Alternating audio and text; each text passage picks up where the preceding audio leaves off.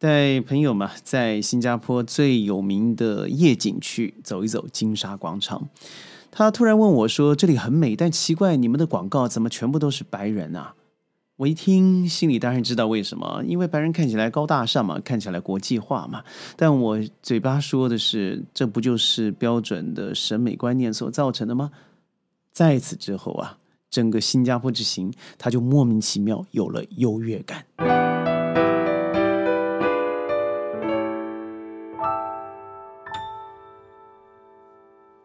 欢迎各位加入今天的沙世界，我是 Sheldon。在疫情后呢，开放了，嗯，我想 Sheldon 也去过世界，应该有五十六十多个城市，包含转机的地方的话，这二三十个国家加起来呢，我觉得有一个对我来说特别明显的改变。我相信在中美经贸大战之下呢，有很多国家做了一个统计，就是对咱们的一种仇视。一种不喜欢的态度都与日俱增。坦白说，我还蛮骄傲的。嗯，我成为你的敌人，代表咱们也起来了，而且我可以平视你，可以和你大声的议论世界上的各种大事。但奇怪的是啊，这种优越感到底你怎么来的？譬如说“白人至上”“美国第一”“富人优先”等等等等，这种这种文化的本质，的确，不论是在转机。在超市啊，即使买东西，或是在嗯吃吃饭的时候，总会感觉一种居高临下。尤其明明你也是客人，明明你也是外来的人，但你总感觉自己应该优享服务。譬如说，即使在 check in 的时候，你可以大声嚷嚷，突然插队，当然被我直接的制止。不管是身旁有多少人看着我，我依然告诉他们这是错的。说完英文，我再说中文，听不懂那是您的事情。如果我说白人主义的话，我觉得应该回到一个很重要的事情，大家大概都不知道啊，那就是一一六二零年以清教徒为主的一群白人乘坐的五月花号进入了北美洲的东海岸的普利茅斯港。上岸之前呢，四十一个男性乘客订立了五月花号公约，这份也就是现在被美国称为立国根基的文号写着。听好了，可精彩啊！他说：“为了上帝的荣耀，为了增加基督教的信仰，为了提高我们国王和国家的荣耀，我们漂洋过海，在弗吉尼亚北部开发第一个殖民地。”就这样开始啊，很多当初迎接他们的呃移民，比如说印第安人，恐怕不会想到，当越来越多的白人移民者到了北美大陆站稳脚跟之后，自己却走向了一个种族灭绝的血泪之路。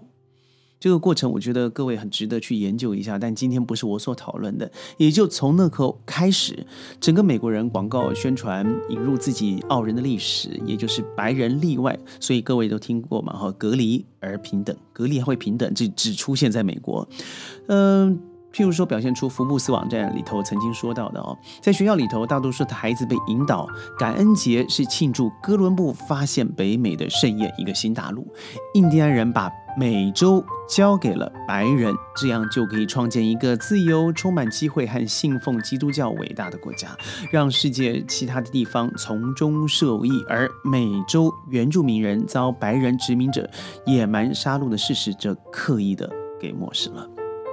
这让我想到什么？一个朋友啊，总喜欢把传教放在嘴边。凡事呢，你不信他，你就不能够上天堂，你肯定到地狱。即使自己的孩子也不例外。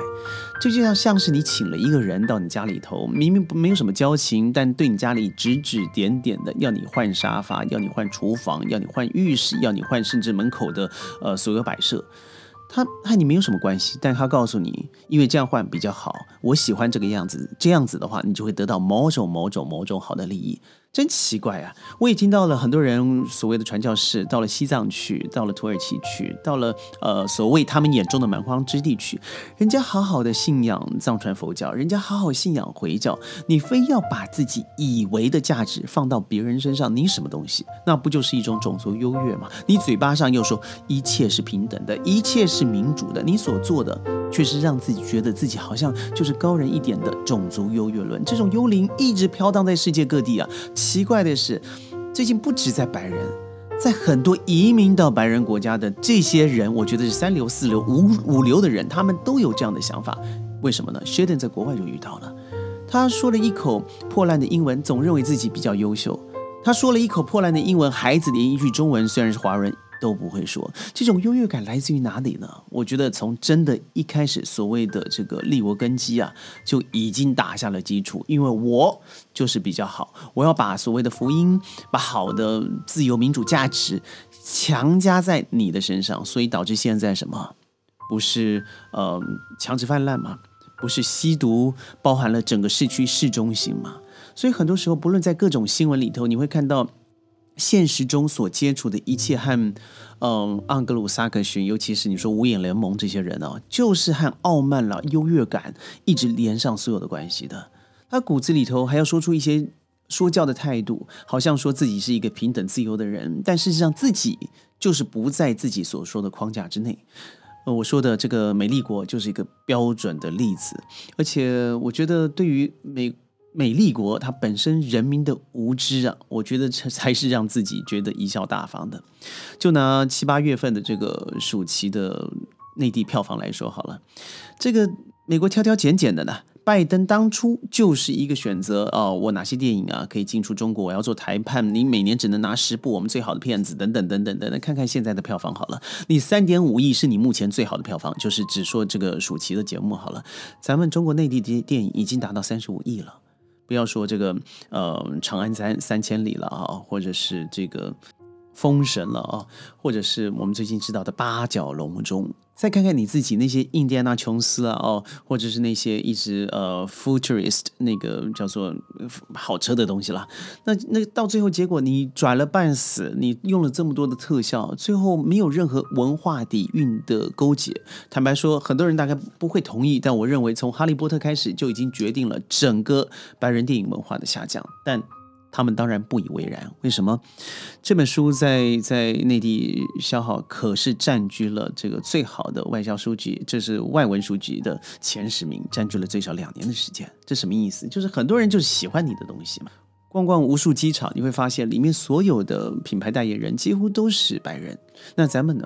坦白说，我觉得有一点让我蛮骄傲的，BYD 比亚迪这个车厂，从大概。八九年前我就注意到路是路上的车子上面写了一个红光反射的，写秦了啊、汉了、宋了这些车。当初我觉得这个设计，坦白说不登大雅之堂，蛮难看的。但我非常讶异的是，用中文开始做了一个品牌，比如说一个 model 的一个形式，我觉得太棒太棒。虽然它整个品牌的形象应该要经过包装，果然十年河东，十年河西。今天的比亚迪可不得了了。它整个的 Song Plus 已经出口到世界，变成 Auto Three，也在呃今年年初成为全世界卖的最好的车系，完胜。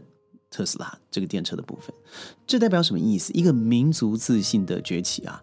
电影的文化，这个《长安三千里》，虽然我没有看过这个片子，但据我朋友说，他在电影院的时候非常感动，眼泪几乎流下来，已经流下来了，应该这么说。为什么？当听到了李白开始高歌这个“床床前明月光，带着一瓶酒壶”的时候，下面所有的孩子们跟着一起朗诵里头的诗词。我觉得这种是一种基本的民族自信的崛起。当然，你美美丽国着急了嘛？我以前就是拿枪杆子逼着你投的，我就是要把我的教义放到你的身上，我就是要长臂外交，我就是要派我所有的以为福音教派的人到你家里去做骚扰。但是，真的可行吗？有人说啊，以德服人是最高的领导价值。以枪杆子服人，那是最下流、最最下三滥的一种方式。你看，美丽国现在不这样做吗？我觉得白人大部分分为三种了，或者说第三种的意识，三种的意识形态。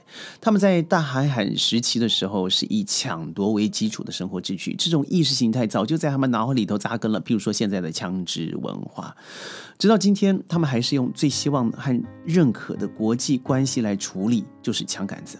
当然，抢夺的方法不断翻新了。以前用飞机大炮啊，现在用飞机大炮结合美元和高科技嘛，用抢夺的方式来获取财富，这是我认为所有白人社会里头最认可的方式。换句话说，他们所习惯的这种优越感，就是强盗拿枪顶着对方的脑袋，而对方手无缚鸡之力的时候，他自己感觉尽占优势，要求你跪下来求饶。这就是他们一直希望的方式，这种施舍的仁慈，再通过宣传手段，把一点点、一点点的仁慈扩大一千倍、一万倍。譬如说阿富汗，譬如说伊拉克，譬如说真的被他们搞乱的巴尔干半岛。这样子就会觉得他们自己的罪恶得到了抵消，因为我给你了仁慈啊，这就是白人的思维方式。他们一边把叙利亚炸成废墟，使几百万人流离失所，成为难民；一方面派出一些慈善团体啦、基督教团体啦，救助几百个儿童，然后大肆宣传，把自己包装成天使。您说是不是呢？最后，我认为很多时候可以证明他们的思维方式了。